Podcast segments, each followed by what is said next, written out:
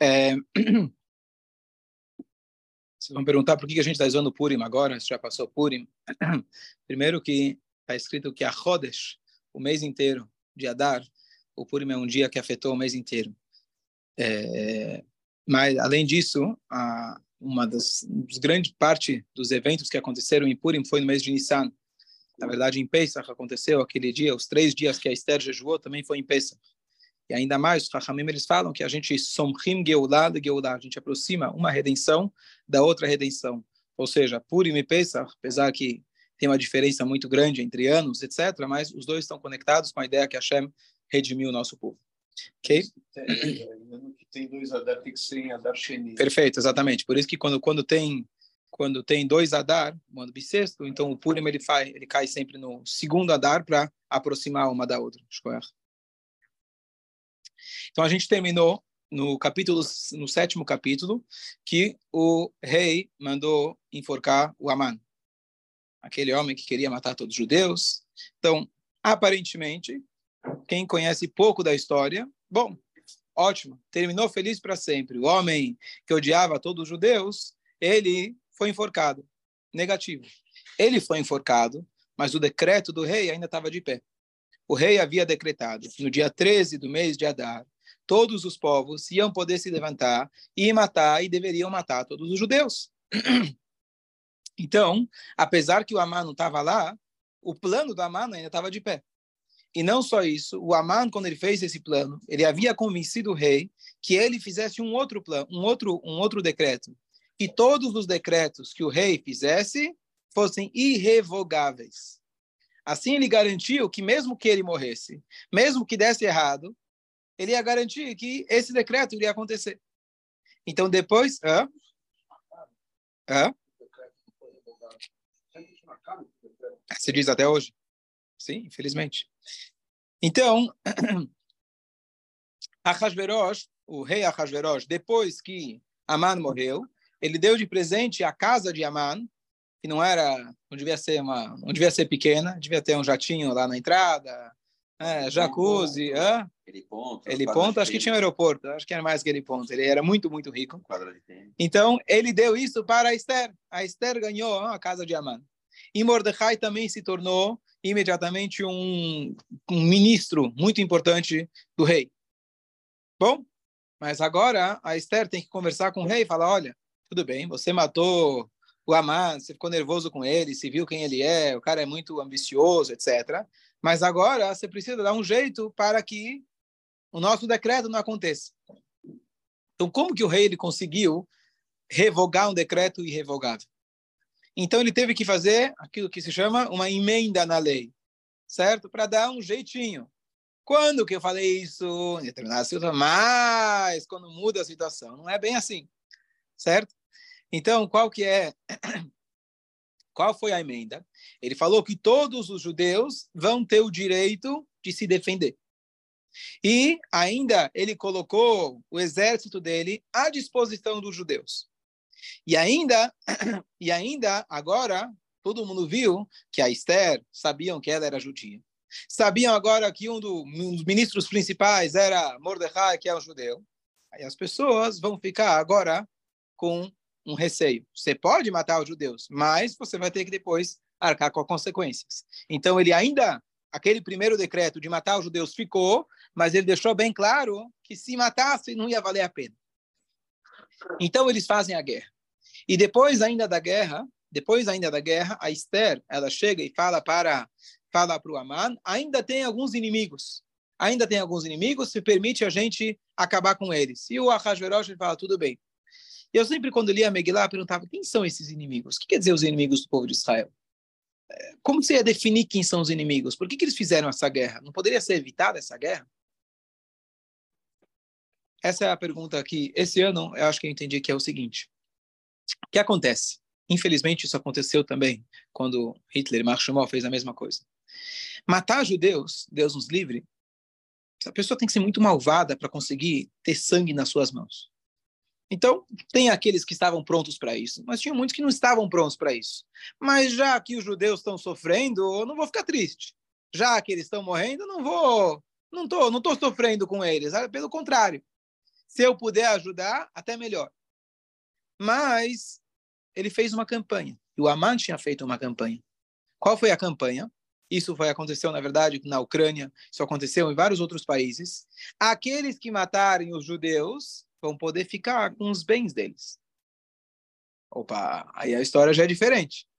Aí a campanha, dependendo quem eu matar, vai valer a pena, Deus nos livre, na cabeça deles. E assim foi.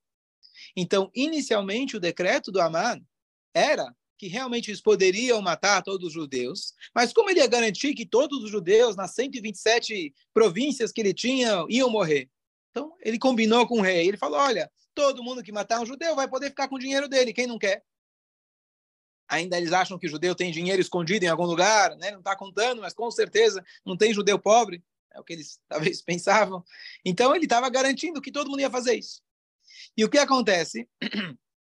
O que acontece?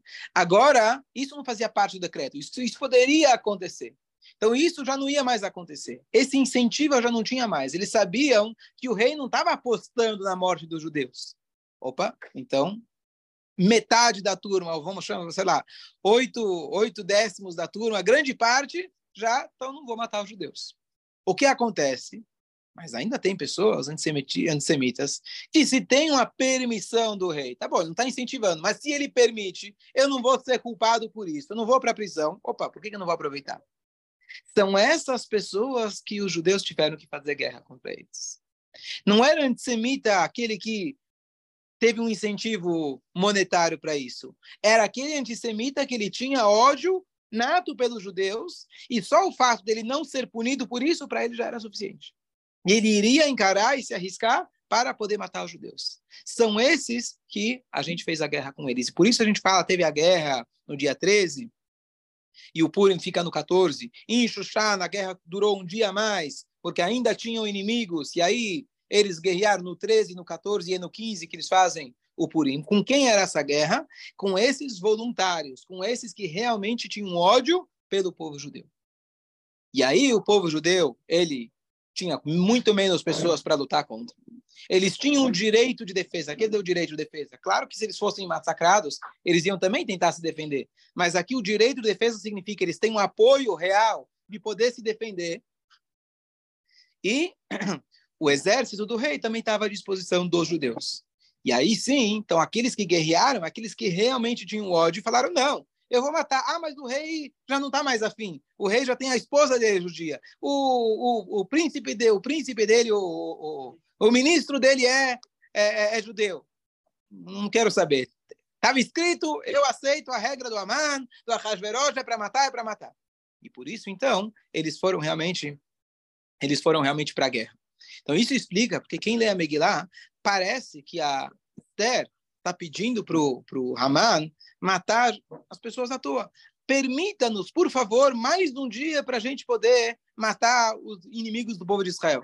A gente está celebrando que estamos celebrando a morte do inimigo, a gente está incentivando, mas para a gente entender o contexto, aqueles que foram para a guerra é porque eles tinham um ódio puro pelos judeus. E aqueles que estavam querendo um incentivo, na hora que perdeu o incentivo, já abriram mão. Então, com eles, a gente não fez guerra nenhuma. E pronto. Deu para entender?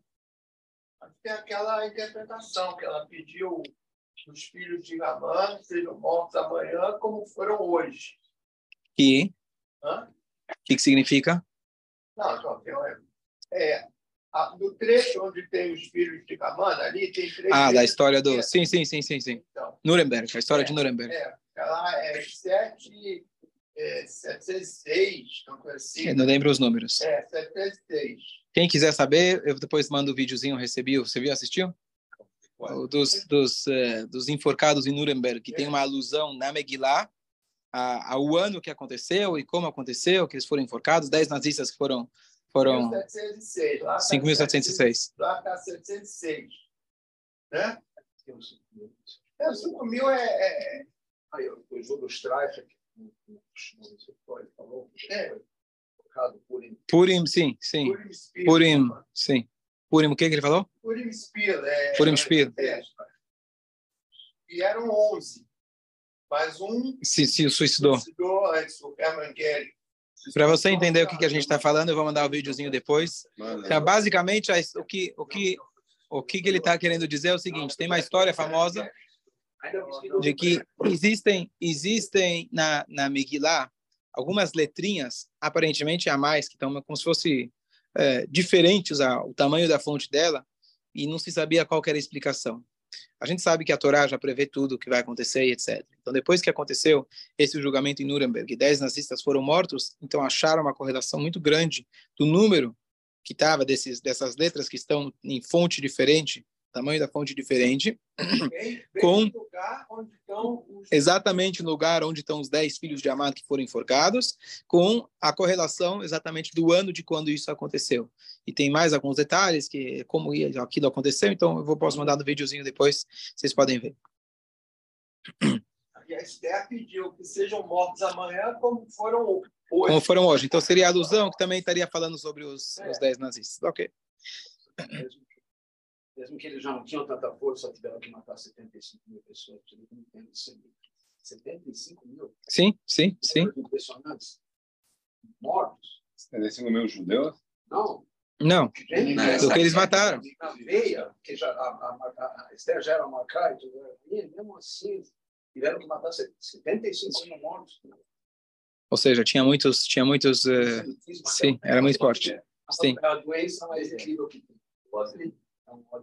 E um comentário, a gente está quase no final da Megillah. Então, bom, aí foi foi é, fixado o dia de Purim.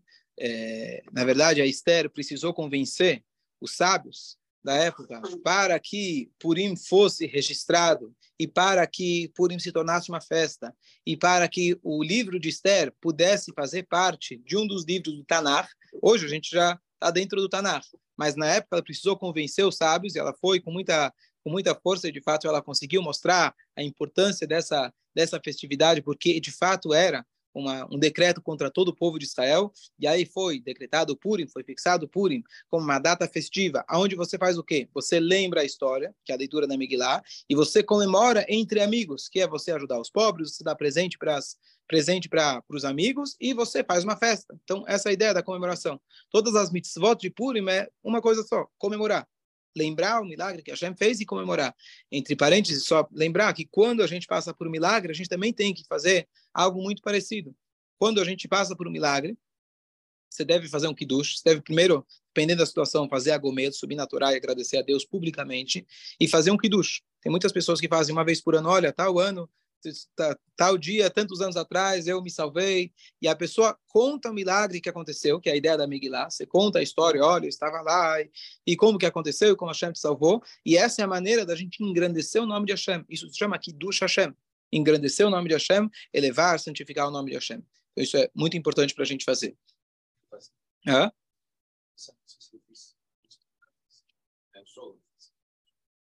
Do que? Assim? Sim. Eu tenho uma história boa.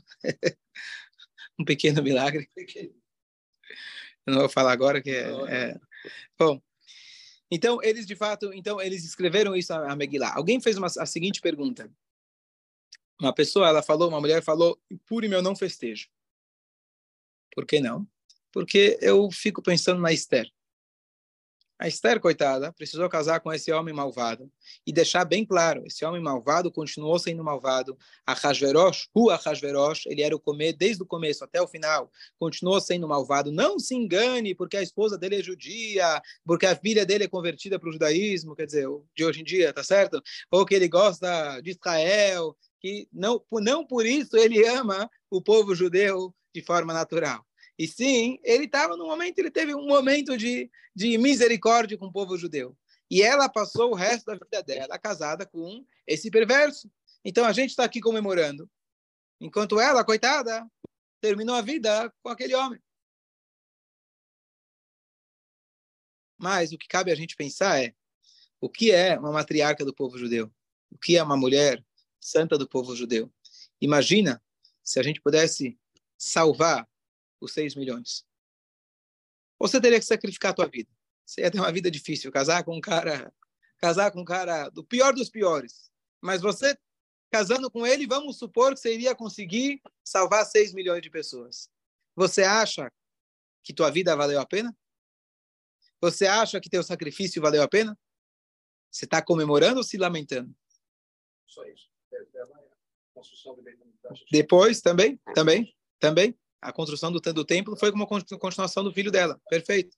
Então, é, às vezes a gente tem comentários aparentemente modernos, se querem falar, não, a Esther, coitada, e a gente perde a ideia. A ideia aqui era, havia um decreto de aniquilar todo o povo judeu. Foi a única vez na história que uma pessoa tinha o poder de aniquilar todos os judeus de uma vez só. O Imar Shemó, aquele lá, ele queria, mas era só da Europa. Ele nunca ia conseguir pegar do, do, do mundo inteiro. O Ahasverosh, o Aman, eles tinham o poder de literalmente acabar com a história do nosso povo. E ela, com a atitude dela, ela salvou. Então, ela salvou. Ela, claro que teve um incômodo pessoal dela, mas com certeza o osher dela, a alegria dela, a satisfação dela foi muito, muito grande. E vamos agora só concluir a Megillah. A Megillah termina com uma frase dizendo o seguinte: E o Mordecai era um ministro e etc. E ele era ele era amado para a maioria dos seus irmãos. O que, que você entende? Hã? Alguns não, tá certo? A maioria, você deixou uma, deixou uma, deixou uma brecha lá, certo? Então, a primeira coisa que a gente vê daqui é que você nunca vai ter a aprovação de todos, tá certo? Moshe Rabbeinu também não teve a aprovação de todos. Hã? Todos choraram, mas ele não, ele não tinha a posição de liderança igual a Moshe. Enquanto ele não fala para você o que falar, o que fazer, eu gosto, adoro você. O dia que você virou chefe, opa, aí a coisa muda. Todo mundo gostar de Aaron é fácil. Agora, não, é um líder que é aceito por todos, alguma coisa está fazendo errado. Porque não é possível. Tá certo? Mas além disso, a Gemara traz para a gente porque os, ele não era amado por todos. Aqueles que não amavam ele não eram as margens da sociedade, ou lá como Korah. Eram, na verdade, eram, na verdade, o Sanedrim, a Suprema Corte. Por quê? porque o Mordecai até então ele fazia, ele era um rabino, inclusive ele entendeu a conversa dos guardas porque ele sabia falar 70 idiomas. Ele fazia parte da suprema corte do povo de Israel. E de repente ele virou um homem do, do, do, do rei. Ele fazia viagens, ia para Brasília, ia para os Estados Unidos, ia falava que vai resolver a, ia resolver o problema nuclear, e ele vai, hã? vai no G7, tá certo? Vai, vai, vai traz uma proposta que vai resolver o problema da Ucrânia com a Rússia, tá, tá. E, e olha onde está a cabeça dele. Olha, olha, olha, olha o Mordecai, aquele rabino dedicado, olha onde ele caiu. Olha onde ele caiu. E os sábios, de fato, condenaram a atitude dele. Você deveria continuar conosco. Tá bom, salvou Esther, Shkoyach, obrigado. Zaigezin, Ahasverosh, agradeço muito uma vez por ano eu venho aqui, a gente vem se encontrar, mas não preciso passar aqui o ano inteiro. Agora, virando o, o, o braço direito do, do Ahasverosh.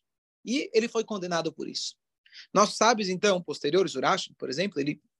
Mas por que então será que Mordecai não escutou os amigos dele, sábios da época, e ele decidiu ficar no palácio? Ele se sacrificou. Sacrificou? Boa, exatamente. Por quê? Por que, que ele sacrificou? Os sábios na época não enxergaram que ele precisava disso. Ele enxergou. Por quê? A Megillah fala logo no início, Vaíbe me Ahasverosh, o Ahasverosh. E foi na época de Ahasverosh, ele é Ahasverosh. Redundância. E foi na época de Ahasverosh, ele é Ahasverosh. Então, tem algumas explicações que falam que ele é o Ahasverosh, que Ahasverosh, na verdade, é um nome genérico. Então, ele fala, ele, o Ahasverosh, que na época dele, ele mandava sobre 127 países. Mas Urash, ele explica o Berishom Ele é malvado, perverso do início até o fim. O que, que o Urash está querendo condenar o cara? Nem começou a história, já está falando que o cara é, é ruim do começo ao fim, nem começou, deixa ele, deixa ele comentar, deixa ele começar a história. Qual a resposta? A resposta é que o Mordecai ele percebeu isso. O Mordecai ele percebeu que o Ahasverosh nem por um instante amou o povo judeu. Pela esposa dele e pelo ódio que ele teve do Amã, ele poupou o povo judeu mas ele odiava o povo judeu. Ele era um antissemita. Tem a, a Gemara traz para a gente que ele e o Amã, na verdade, fizeram um bom negócio. O Amã tinha um buraco no campo e o Ahasverosh tinha um monte. Falaram, eu tenho um buraco, tem um buraco no meu campo, o que eu faço? Ele falou, olha, você vai, me, você vai resolver o meu problema. Eu tenho um monte no meu campo. Você tira, bota no teu buraco. Então, estamos feitos. O Ahasverosh, ele tinha um monte, ele não gostava do povo judeu. Então, Mordecai falou, eu vou me sacrificar eu vou ser criticado pelos meus irmãos. Os rabinos vão falar que eu estou errado, mas eu tenho certeza absoluta, com a minha convivência no palácio, Lembrando que todo dia ele ia lá no palácio, ele ia ver como que estava Esther, ele sabia o que estava acontecendo por trás dos bastidores. Ele falou: se eu não ficar aqui, o nosso povo, qualquer hora pode acontecer de novo.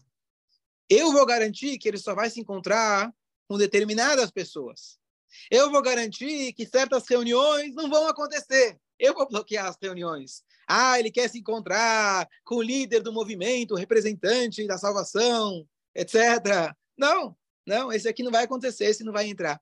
E é até o final da vida dele, tal como Esther, ele preferiu sacrificar.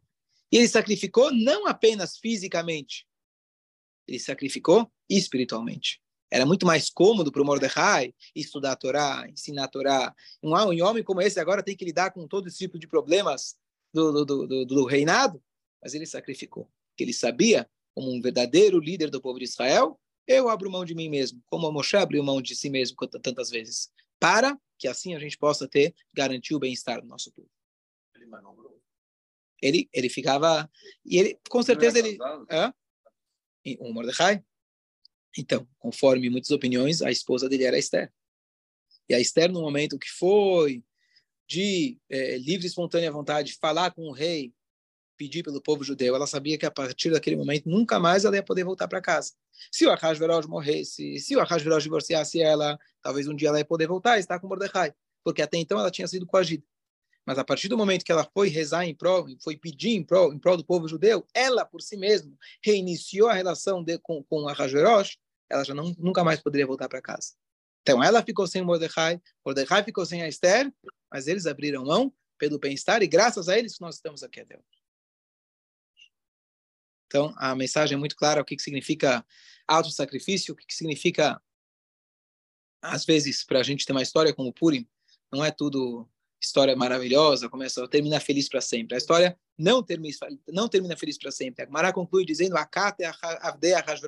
Ainda somos é, escravos do Ahasverosh, como você falou. Ainda o antisemitismo continuou logo, logo em seguida. Tudo bem que ela conseguiu a continuação da, da, da construção do templo, mas a maioria do povo continuou na Babilônia.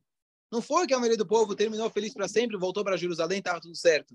Então, o Mordecai falou: enquanto eu estiver aqui, enquanto eu puder, eu vou continuar lutando pelo povo judeu. Que a gente saber, então, realmente, a gente abrir mão do nosso conforto, não apenas físico, mas também espiritual. A Esther abriu mão do marido dela, não era apenas o marido, era o marido, Mordecai. Mordecai abriu mão de tudo que ele tinha, da, no, na posição dele, religiosa, inclusive, para poder salvar o povo judeu. Essa é uma mensagem muito forte para a gente e que a gente tenha a Geulah de Purim, como a gente falou, a, a redenção de Purim, que se iniciou no, justamente no dia 13, 14 de Adar, no dia 14, 15 de Adar. Então a gente logo vai com a redenção de Pesach, Bezrat Hashem, e a gente vai direto para a vinda de Mashiach, se Deus quiser. Manda o, o site do vídeo, Rabino. Bom dia. Vou mandar lá depois. Obrigado. Bom dia, bom dia.